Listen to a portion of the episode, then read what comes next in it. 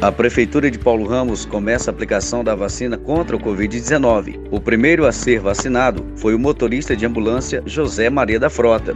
Foi iniciado na manhã de hoje, 21 de janeiro, a vacinação contra a Covid-19 em Paulo Ramos. A imunização é importante para evitar infecções do coronavírus. A aplicação das doses da vacina Coronavac aconteceu no centro de triagem Rua Eloy Silva, centro da cidade. O motorista de ambulância, senhor José Maria da Frota, que trabalha há quase 40 anos na cidade, foi escolhido para ser o primeiro a receber a dose da vacina Coronavac, desenvolvida pelo Butantan em conjunto com a Sinovac.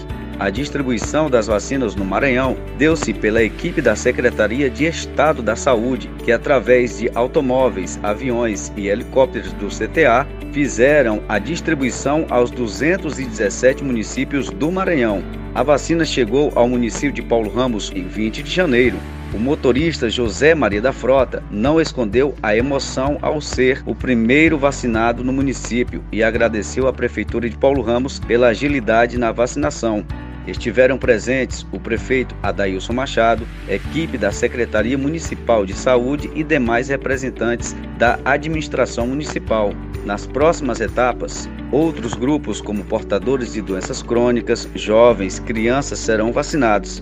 O plano de vacinação segue as recomendações do Ministério da Saúde, Prefeitura de Paulo Ramos, Governo do Povo, Cidade de Todos, Secretaria de Saúde.